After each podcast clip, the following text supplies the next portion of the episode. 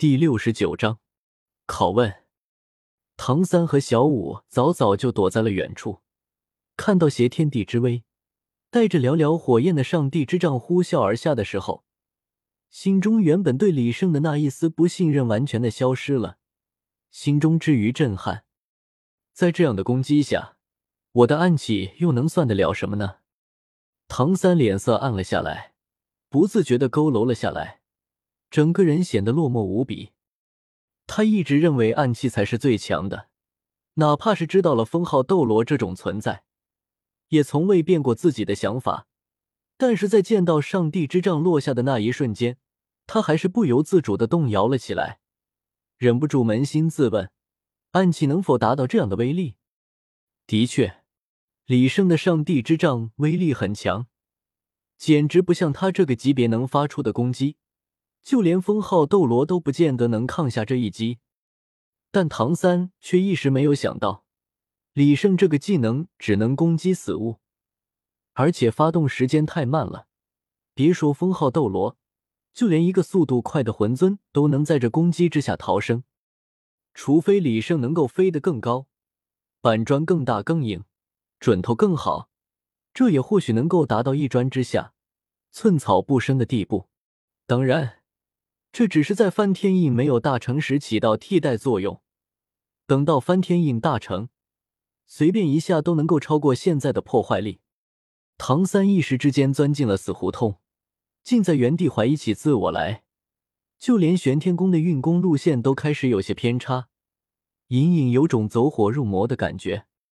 想来也是，在唐门时都能一个想不开自杀，怎么可能不是一个爱钻牛角尖的人？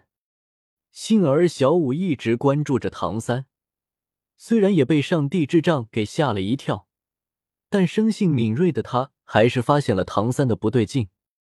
小五轻抬脚步靠近了唐三，摇了摇他的手臂：“三哥，你怎么了？小圣已经为我们创造好了条件，现在该我们上场了。”小五的话惊醒了唐三。他瞬间便感受到了自己的身体状况，连忙平心静气，将玄天功平稳了下来。若不是小五，唐三还真有可能走火入魔。幸亏发现的早，才没有出什么岔子。放心，我没事了。看着担忧的望着自己的小五，唐三心中一暖，便将刚才的想法抛之脑后了。现在是时候了。我们快些进去，不能辜负了小圣的付出。趁着所有人的注意力都被上帝之杖所吸引时，两人偷偷翻过院墙，飞快的跑向了几个被侍卫重点关注的房屋。那些侍卫早已经被震得歪倒在地，七窍流出了鲜血，一个个在地上翻滚哀嚎着，有些甚至昏迷了过去。现在根本无暇顾及两人。唐三和小五越过了躺倒一地的侍卫，冲进房屋中仔细搜寻了起来。你们是干什么的？在这里瞎翻什么？还不快去看看发生了什么事！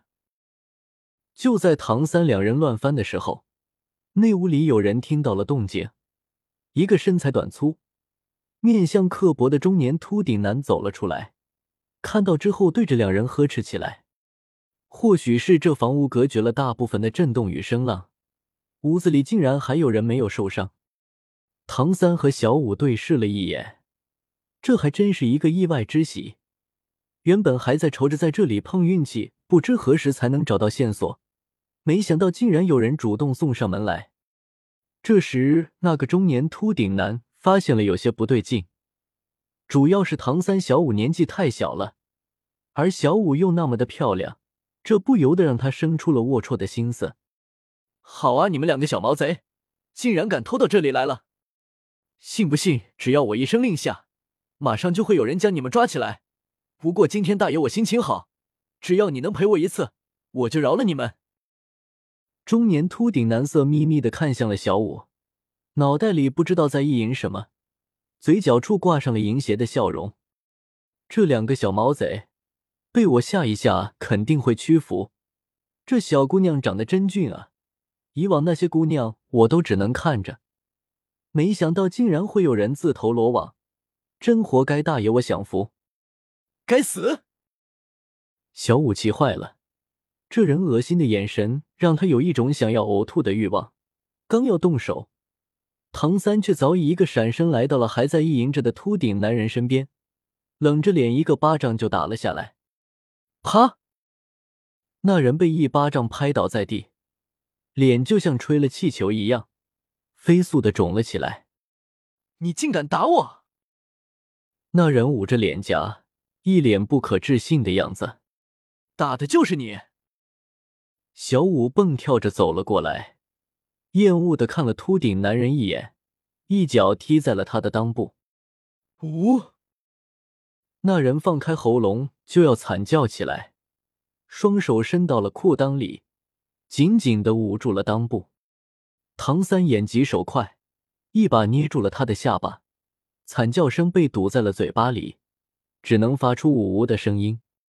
唐三掏出来一颗药丸，塞进了他的嘴里，手掌一推，药丸便从喉咙间滑落而下。未知的才是最恐惧的。相对于吃下腹中的药丸而言，胯下的疼痛似乎变得并不那么明显了。秃顶男人颤抖着声音问了起来：“你，你给我吃下了什么毒药？”什么？那秃顶男人害怕极了，翻过身来，对着唐三开始磕头：“求求你大人，有大量放过我吧！是我有眼不识魂师，冒犯了您，还请放我一条生路，给我解毒吧！”说着说着，秃顶男似乎还嫌磕头磕的不过瘾似的，挥手打起了自己的巴掌。停！唐三喝止了他，皱着眉头。心里不由得怀疑这个人究竟是否知道一些关键的信息。我且问你，那些被抓来或者被买来的女孩都被关到哪里去了？都是谁参与了这些恶行？你们，你们是想干什么？你们是为了这个来的？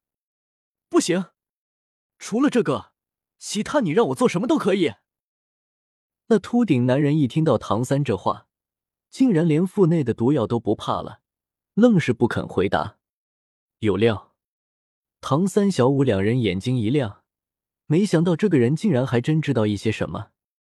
快说，不然就杀了你！小五恶狠狠的威胁道：“那你就杀了我吧，我是不会透露任何东西的。”刚才还表现的十分怕死的男人却一反常态，怎么也不肯说出秘密。他不自觉的颤抖了起来，身体。眼神露出极为惧怕的神色，他定是想到了什么可怕的事情，才不愿意说出来的。可有什么能比死亡还要可怕呢？小五气急了，还想要再说什么，却被唐三拦了下来。小五，让我来吧。只见唐三的手中出现无数细小的毫针，唰的一下，全数射入了秃顶男人的身体。那人只是痛叫了一声。就忍了下来。你是想要折磨？那还是来点厉害的吧。这算什么？希望你等下还能这样硬气。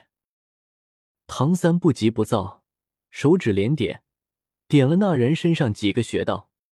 呵，那人眼珠子简直快要瞪了出来，浑身扭曲着滚来滚去，身体中的毫针传来一波又一波的痛痒之感。如同浪潮一般，一波波的袭来，想要抓挠，偏偏手脚没有一处能动，只能疯狂的扭动身体，但这只是望梅止渴而已，根本起不了任何作用。三哥，小五有些害怕的贴近了唐三的身体，对他的模样心惊不已。唐三也是第一次用出这种手法，以前只是在书上见过，没想到这威力这么大。我那暗器上涂抹了特制的毒药，能够放大你的感官，使你感受到极为强烈的痛楚和瘙痒，并且让你全身麻痹。不过需要搭配特殊的点穴手法来用，这瘙痒和疼痛只会越来越强烈。如果你不愿意，那我就只好让你在这儿慢慢痛死、痒死了。